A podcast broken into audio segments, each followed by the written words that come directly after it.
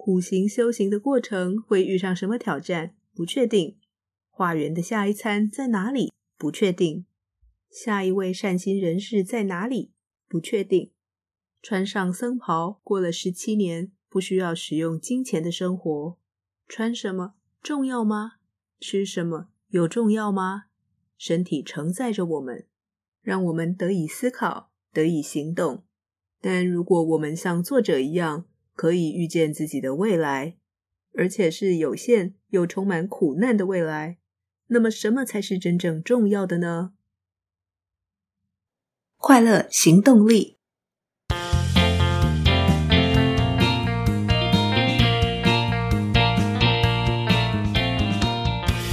Hello，欢迎收听《快乐行动力》，这是一个学习快乐、行动快乐的 Podcast。我是向日葵，又到了分享好书的时间。今天要分享一本超级重量级的好书。去年这本书强势攻占了线上与实体书店的排行榜，是去年台湾最火红的书之一。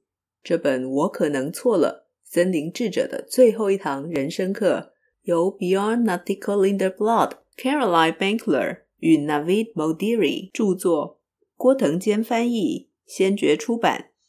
相信有些听众朋友已经看过这本书，也可能已经透过网络得到非常多关于这本书的资讯。这本书轻薄短小，两百二十四页，却充满了人生的智慧。一旦被那些智慧金句触动，很可能会一边看一边笑，又或者一边看一边哭，因为作者的诚实与坦率而微笑。也为他预知自己的病况所受的磨难而感到动容，更佩服他坦然的接受与臣服，过完无憾的一生。向日葵想从三个部分来分享这本书。首先，分享作者的人生经历，他究竟经历了什么，让他有这些体会。接着，分享书中最触动我的智慧，以及我为什么既感动又佩服。这本书又会让我联想到什么书？最后，我也要分享，当我们用“我可能错了”这样的念头来质疑自己的每个念头时，有什么需要特别留意的地方？因为即便是作者经过十七年的森林寺院修行，都会在还俗的时候陷入长达十八个月的忧郁。当然，我并不是作者，我不能想象体会他的心情，也不会去臆测他的忧郁从何而来。然而，自我提醒。自我怀疑与自我否定都是一线之隔，要留意，不要让自我提醒变成沉重的自我否定。就让我先跟大家分享作者 Nathico 的人生经历。Nathico 是瑞典人，从瑞典斯德哥尔摩商学院毕业。他去读商学院是为了让他爸爸感到很骄傲，走一条跟他爸爸一样的路。毕业以后的三年内，他就在六个国家。从事过商务相关的活动，非常的优秀，一路晋升，公司配车给他，还有自己的秘书，而且搭飞机可以坐商务舱，甚至有间在海边的房子，完全就是人生胜利组。才二十六岁的年纪，他就即将晋升一个跨国公司的财务长。然而，他并不快乐。虽然他有坚强的意志力，很能撑，很会撑，但是他对经济其实没有兴趣。他觉得自己上班就像在表演一样。我想听到这里，也许已经有些听众朋友开始被触动，也许正在从事的职业并不是自己真心向往的，又或者可能别人觉得你很厉害、很拿手，但是你却觉得自己只是演得好，不知道什么时候会被看穿。当作者心里的小对话不断告诉他，他并不喜欢上班，想到工作就烦，心静不下来。他很勇敢地做出辞职的决定，毅然决然的把自己丢给了未知，丢给了不确定。他找了一份洗碗的工作，开始修文学课，并且从事志工服务。在服务的过程中，学会倾听，也发现了为人提供服务带给他的好心情。然后他到了印度，在联合国世界粮食计划署担任经济学家。本来看似一切美好。喜爱爬山的他，享受着喜马拉雅山美丽的风景。直到他交了一位女朋友，一起到泰国旅行，然后他被甩了。他发现自己不知道该怎么面对人生的低谷。就这样，他遇上了泰国的寺院，但是他上了四天冥想课就放弃了。这四天的课程启蒙，让他学习要学会成为一个能够好好跟自己相处的人。他开始内观，也开始怀疑自己的念头。于是他决定到泰国的国际森林寺院，成为一个僧人。就这样放下了一切。他的法号是 Nathiko，意思是在智慧中成长的人。我们会在书中读到十七年的修行历程，他经历了什么，学习到什么，又成长了什么。就这样，在十七年之后，他的直觉在心中对他说：“该继续前进了。”那时，他罹患了自体免疫疾病 ITP，也就是免疫性血小板减少症。简单的说，就是血液里的血小板太少，所以血液凝固的功能会失常。虽然这个疾病并不是作者考量离开寺院还俗的原因，但从此他却没有办法好好睡觉，无法进入深度的睡眠。还俗回家以后，他很快的就罹患了忧郁症，不仅无法好好睡觉，醒来迎接他的是一连串自我否定的预言。幸好在修行时期的学习与对呼吸法的熟练，拯救了他。他不断的与心中的念头对抗。足足花了十八个月，才终于走出来。后来，他的僧人朋友鼓励他分享自己的学习与体会，就这样，他展开了新的职涯，也交了女朋友，结了婚，成为一位讲师、podcaster、作家，还在瑞典进行了全国的巡回讲座。但是，命运总是让人措手不及，他得到了 ALS，也就是渐冻症。被医师宣告只剩下一到五年的寿命，在书的尾声写的就是他如何与病痛共处，如何面对悲伤，如何臣服于命运，如何感恩自己所拥有的一切，在字里行间真诚地说出自己的心情。如果在阅读时同理了他的处境，在阅读他写给自己身体的道谢信时，准备一包面纸可能还不够用。作者预见了自己的未来。坦诚对未来的恐惧，并且勇敢的活在当下。阅读这本书，我们会看见一个人如何活出自己想要的生活，正直诚实、问心无愧，勇敢追随自己的信念，把自己抛向无止境的未知与不确定性。苦行修行的过程会遇上什么挑战？不确定。化缘的下一餐在哪里？不确定。下一位善心人士在哪里？不确定。穿上僧袍，过了十七年，不需要使用金钱的生活。穿什么重要吗？吃什么有重要吗？身体承载着我们，让我们得以思考，得以行动。但如果我们像作者一样，可以预见自己的未来，而且是有限又充满苦难的未来，那么什么才是真正重要的呢？这本我可能错了，充满着面对人生的智慧与勇气。这场心灵的追寻，从勇气开始，以爱与慈悲结束。贯穿全书的这一句“我可能错了”，不要相信自己的每一个念头，是作者希望与读者们分享的智慧结晶。然而，向日葵是一个心里小对话很大声、经常自我怀疑的人。因此，这本书最触动我的智慧，倒不是来自这句话，而是松开紧握的拳头，让张开的手掌充满生命力，以及他还俗之后刻在婚戒当中的五个字：“这也会过去。”向日葵认为，把手松开是一个引导的动作，表面上松开的是手，实际上真正需要被松开的是我们的心。作者常在演说跟冥想的时候运用这个动作，用力握紧拳头，再松开成张开的手掌。他期许读者对于生活能够少一点握拳，多一点松手；少一点控制，多一些信任。毕竟没有人能够预先知道一切，希望大家能够多一些顺其自然。还记得小时候，妈妈常常跟我说。诶，很奇怪，为什么你睡觉的时候总是拳头握得那么紧？随着渐渐长大，我也留意到，起床的时候会发现自己的拳头是握着的，真是奇怪了。我是做梦在跟人家打架吗？为什么没有办法放松呢？妈妈说，她曾经试了不止一次，想把我的拳头打开，把手指掰开，但过了不久，我还是会自己握回来。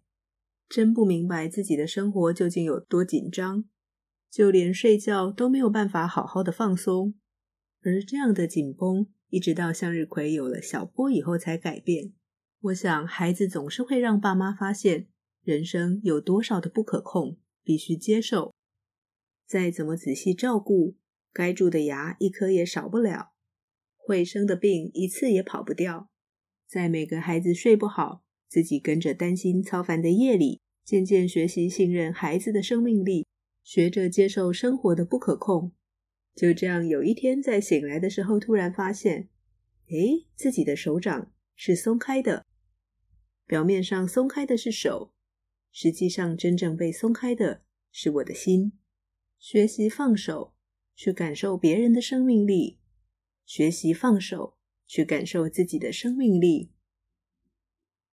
这本书非常聚焦的提醒着读者放手的智慧，以及如何运用这个简单的手部动作，去帮助自己松开紧握的手，松开紧绷的心。听众朋友们可以观察一下自己在起床的时候，手掌是握拳还是松开的。平常也可以透过这个动作提醒自己，用松开的手去探索这个世界，而不是用紧握的拳头把自己给武装起来。书中另一个深深触动我的智慧，就是这也会过去。作者在修行的时候，他的导师阿江讲了一个十三世纪的中东故事。故事里，波斯国王把他的王国治理得非常好。民众很想知道国王究竟为什么能够把国家治理的这么好。后来，国王就把自己的戒指拿下来给这个来访的民众看，里面就刻着五个字：“这也会过去。”确实如此，一切都会过去，生命会消逝，名利会过去，再深刻的关系也终将随生命的消逝而逝去。然而，这真的就是无常吗？又或者无常本是常，这就是世间万物本来的样子。我想，当我们真正理解并接受了一切终会过去，才会更清楚的看见自己向往什么样的人生，什么是真正重要的，也才能够把每一个当下投入对自己来说真正重要的事。其实，向日葵在看这本书的时候，我觉得它结合了三本书的精神。首先就是今年分享的第一本书《当下的力量》。当下的力量就是在告诉我们：你不等于你的心智。这不震撼，不要相信你的每个念头有异曲同工之妙吗？我可能错了，希望读者多呼吸，少思考。当下的力量，希望读者不要思考，才能够直接接触本质，把自己带回当下。虽然这两本书，一本是以叙述自己的人生经历的方式撰写，一本是以问与答的方式撰写，但当中有非常多的精神是相互呼应一致的。第二本会让我想到的是第八十集分享的《僧人心态》这本书，但他们两位修行的宗教不同。僧人心态的 J Shetty 修行的是印度教，研读的是钵伽梵歌与吠陀经。我可能错了的 Nathiko 则是修行泰国国际森林寺院的佛教。Jay Shetty 因为自己的身体不适合僧人生活，在出家三年后，因为得了重病休养而还俗，也陷入了梦想破灭的忧虑。Nathiko 则是在修行十七年之后，听见了自己心里的声音，决定返家还俗，但罹患忧郁症长达十八个月。然而，他们两位还俗以后的职涯，都以分享自己在修行时的智慧起步，都鼓舞激励了在忧虑中迷惘的群众，跟着自己的心，做自己喜欢做的事，发挥了强大的正向影响力。如果用 Jay Shetty 的话说，就是 Jay Shetty 活出了他的法；如果用 Natiko 的话说，就是他成为自己在世界上最想见到的样子。